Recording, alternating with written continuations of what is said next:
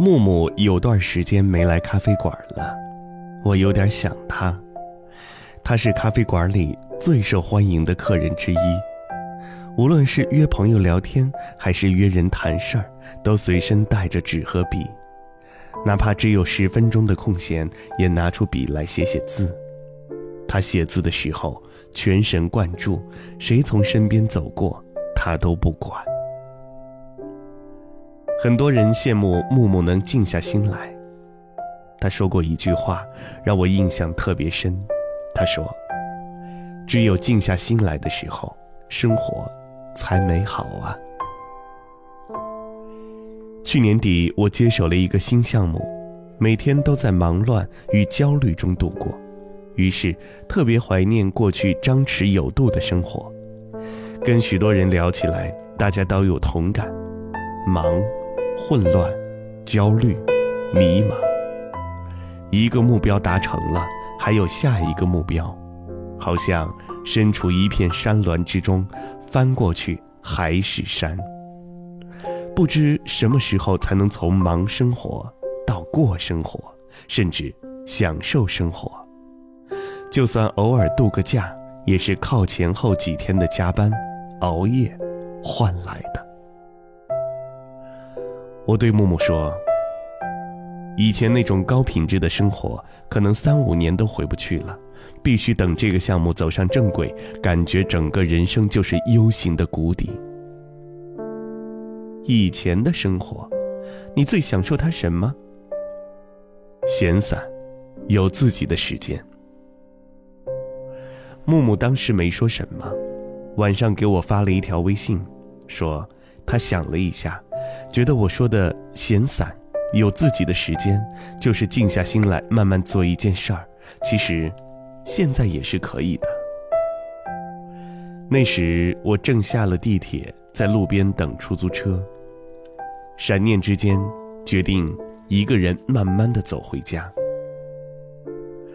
平日经常光顾的水果店还没有打烊，腊梅正在开花，夜晚格外清香。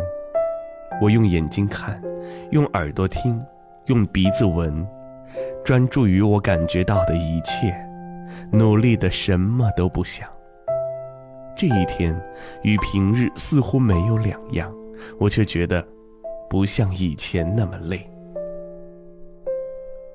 第二天更忙了，做晚饭的时候，我心里突然有一个声音说：“静下心来。”做一次饭，我静心切一段黄瓜，安心切一些肉丝，不想晚饭之后还有多少事儿要做。静心做一顿饭是享受，急急忙忙做一顿饭是任务。虽然多用了一些时间，但是晚饭之后心情大好，工作效率也提高了。什么是忙？不是你做了多少事儿，而是你一直在不停做事儿的状态里，一件事赶着一件事，做上一件事的时候想着下一件事，这样的感觉当然就是身处群山，不知哪里才是路。同一件事儿，用什么心态去做，决定了这件事儿的本质。经常听到有人对闲散的人说：“你的生活品质真高。”日子过得闲散，原本应该品质不错。难的是，如果生活很忙，如何坚持过一种幸福指数较高的生活？从每天静心做一件事儿开始。静心是某一个领域的放空，是另外一个领域的收纳。放空那些让你焦虑的事情，收纳使你平静、让你开心的事儿。与一位朋友分享这段心路，她特别有同感。她是我眼中的完美职业女性，刚生了第二个孩子，家庭事业一起抓，冻龄，戏称自己忙得根本没时间变老。每天晚上，她坚持在家人休息之后画半个小时的画，一幅小小的油画大约花一个月的时间画完。她不急不躁，慢慢调色。端详，有时候准备工作就花去了一半的时间。这时候觉得生活真美好啊，心里莫名其妙就有了做自己的底气。网上有一个问答说：“女孩为什么爱奢侈品包包？因为有了包包，首先你会好好洗漱，否则觉得配不上这么好的包。出门的时候，你会认真搭配自己的衣服，否则又配不上这么好的包。工作的时候，你会更加努力，因为你是背奢侈品包包的职场丽人呢。这套理论又好用又实用，可以引申到一切你觉得奢侈的事情上。对于又忙又迷茫的人来说，每天静心做一件事儿是比包包更高级的奢侈品。当你拥有了这件奢侈品，同样会想。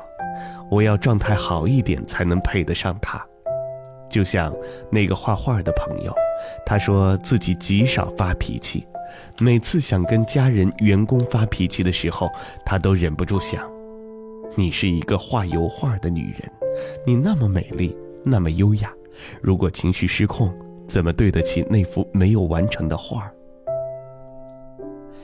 每天静下心来做一件事儿，就是我们的诗。与远方，这样的时光，像墨鱼子、黑松露、木鱼花，精心撒在糙米饭与手擀面上，让静于无趣、看不到光芒的日子，值得充满力量的去追逐。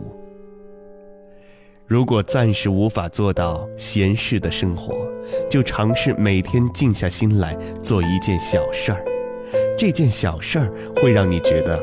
不那么忙碌，也不再迷茫。生活终究是可控的，终究有一些时刻可以完完全全的按照你自己的意愿去完成，就仿佛时间可以浪费，仿佛从来不被打扰。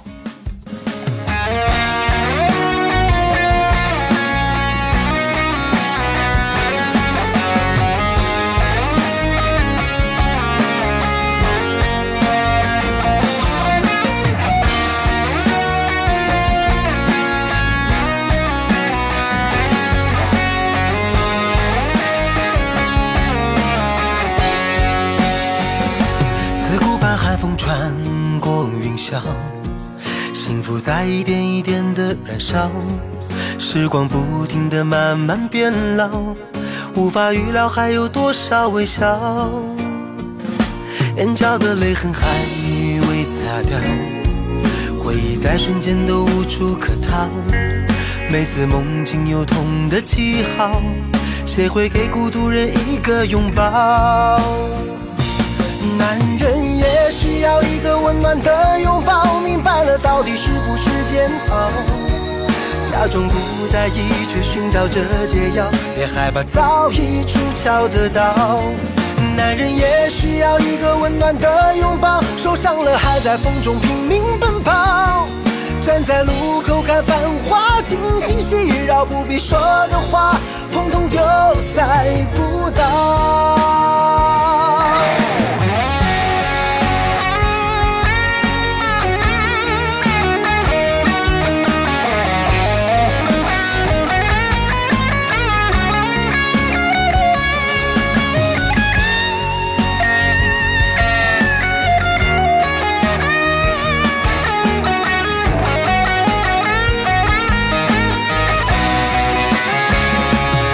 的泪痕还未擦掉，回忆在瞬间都无处可逃，每次梦境有痛的记号，谁会给孤独人一个拥抱？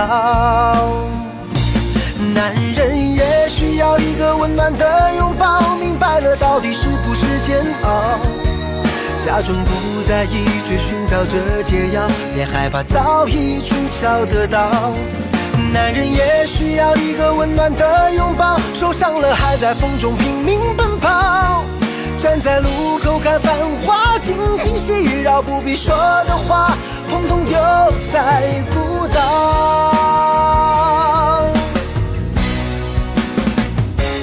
男人也需要一个。温暖的拥抱，明白了到底是不是煎熬。假装不在意，却寻找着解药，别害怕早已出鞘的刀。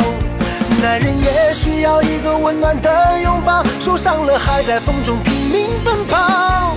站在路口看繁华，静静细绕，不必说的话，统统丢在孤岛。站在路口看繁华，尽情嬉绕，不必说的话，统统丢在孤岛。